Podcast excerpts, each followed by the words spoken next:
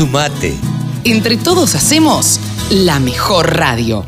La radio del campo. La carne vacuna refuerza naturalmente tu sistema inmunológico. Por eso este invierno, cuídate cocinando en casa con la mejor carne del mundo. Encontrá las mejores recetas en www.carneargentina.org.ar. Nuestro columnista deportivo se llama Rode McLean.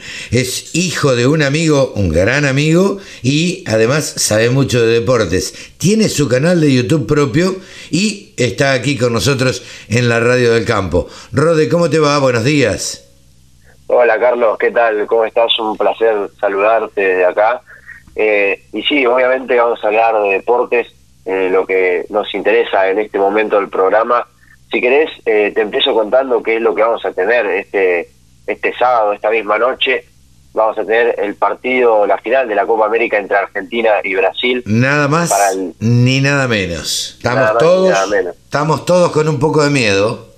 Sí, sí, totalmente. los penales contra Colombia en la semifinal ya fueron bastante tensos y este partido también va a ser muy tenso en lo anímico, en lo futbolístico.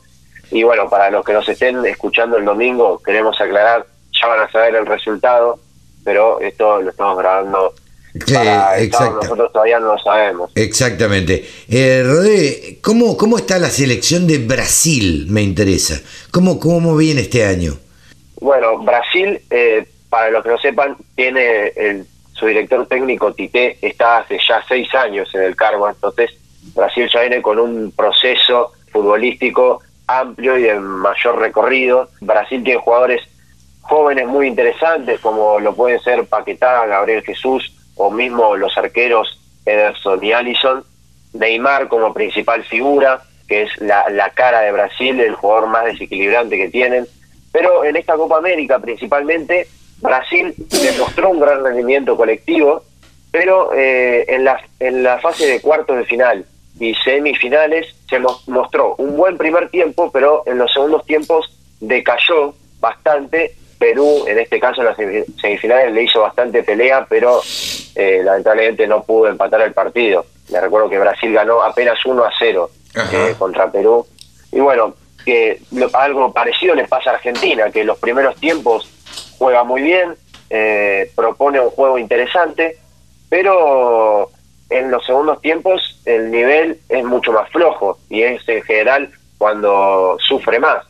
El partido contra Colombia es un gran ejemplo, arranca el segundo tiempo, Colombia empieza a dominar el partido y eh, consigue anotar el empate. Después del gol del empate, Argentina juega mucho mejor, pero no es necesario que les conviertan un gol para despertarse. Sí, sí, que claro. Tiene que, suceder antes. Es, un, es una final, entonces nunca se sabe, pero yo creo que va a ser bastante parejo, mucho más de lo que la gente se espera. Mucha gente ve como candidata a Brasil, pero no sé si es tan candidato como se espera. Eh, no, sin duda, todas las noticias se las lleva el, el partido de Argentina y eh, que, va, que se va a dar el sábado. ¿Y alguna otra cosa más? ¿De fútbol? Eh, bueno, de sí, Eurocopa vamos a tener este domingo, 4 de la tarde, la final entre Italia e Inglaterra.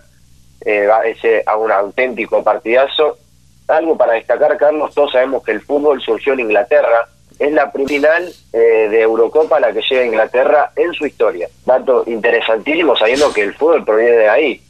Es bastante curioso el dato siguiendo, eh, si querés ya pasamos al perfil, esta vez todos sabemos que esta semana murió Carlos Lole Reutemann, famoso automovilista argentino, el mejor después de Fangio, eh, uno de los grandes exponentes del automovilismo argentino, tanto a nivel nacional como internacional. Murió este miércoles 7 de julio a los 79 años de edad.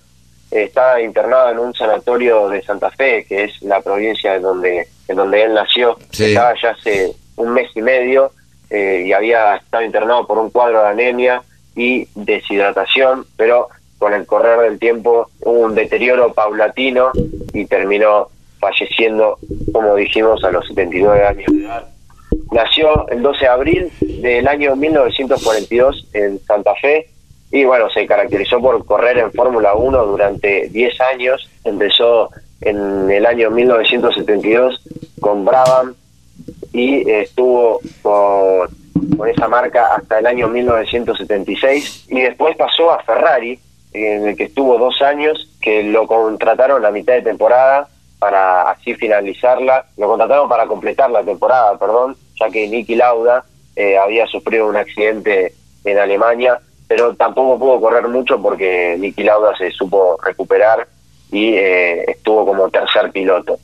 Ya al año siguiente, en 1977, fue confirmado como piloto oficial junto a Niki Lauda, justamente, y ese año finalizó cuarto en el campeonato. Eh, después, en 1978, se afianzó como primer piloto, luego de que Lauda se haya ido de Ferrari, y eh, tuvo como nuevo compañero al canadiense Gilles Villeneuve. Gilles Villeneuve. Gilles Villeneuve, canadiense de origen francés. Exactamente. Y, y bueno, después al año siguiente se fue a Lotus porque había tenido ciertos desencuentros con los técnicos de Ferrari y en Lotus apenas estuvo un año eh, porque el auto eh, Lotus 80 tuvo varias fallas técnicas, eh, había prometido como una, una cierta revolución ese auto, pero la verdad que no, no fue nada de lo que pasó, sino que fue todo un desastre. Entonces se fue a competir con Williams, eh, en el compitió desde 1980 hasta 1982. En 1981 fue cuando casi se consagra como campeón en la Fórmula 1, pero finalizó segundo en el campeonato de pilotos con un punto menos que el campeón que fue Nelson Piquet. Es, es ahí que su compañero, su el piloto que era su compañero era el australiano Alan australiano Alan Jones, que tuvo cierto desencuentro con eh, Williams, que apoyaban todos a Alan Jones y a él no lo apoyaban, porque Reutemann era el segundo piloto, entonces todos le pedían a Reutemann que ayude a Alan Jones a ganar y no le permitían ganar a él. Entonces, sí, hay, hay historias riquísimas y anécdotas, miles de... Bueno, yo creo que fue quien nos hizo gustar la Fórmula 1 a los argentinos. Eh, personalmente, en, mi caso así fue y creo que en el de muchos. Eh, curiosamente nunca salió campeón del mundo, estuvo a punto de salir varias veces. Sí, sí, eh, es, así es. Y sin dudas tiene un palmarés impresionante en la Fórmula 1 de 12 victorias, 45 podios y 6 pole positions en un total de 144 carreras, claro, corrió 144 carreras.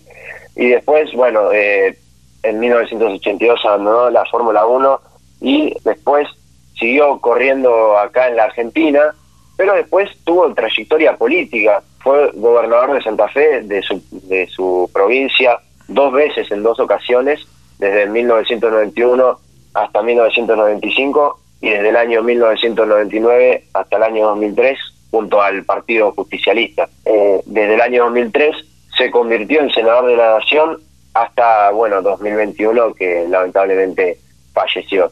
Eh, sí, una, una historia riquísima la del Lole, una gran pérdida para, para el deporte nacional, fue un ídolo de muchos este, y nos despertó la pasión por el, por el automovilismo. Así que gracias Rodi por, por traer este recuerdo. No, no hay de qué, Carlos, siempre es un placer recordar a, estos deportistas históricos que llegaron a la Argentina a lo más alto, cada uno de sus respectivas épocas, pero siempre está bueno traerlos traer un recuerdo de ellos en este programa. Sin dudas. Rode, te despedimos hasta la semana que viene, ¿te parece? Así es, nos vemos, Carlos, la semana que viene. Gran abrazo. Ha pasado el columnista deportivo de Nuevos Vientos en el Campo, aquí en la Radio del Campo, Rode Maclean. La carne vacuna refuerza naturalmente tu sistema inmunológico. Por eso este invierno, cuídate cocinando en casa con la mejor carne del mundo. Encontrá las mejores recetas en www.carneargentina.org.ar.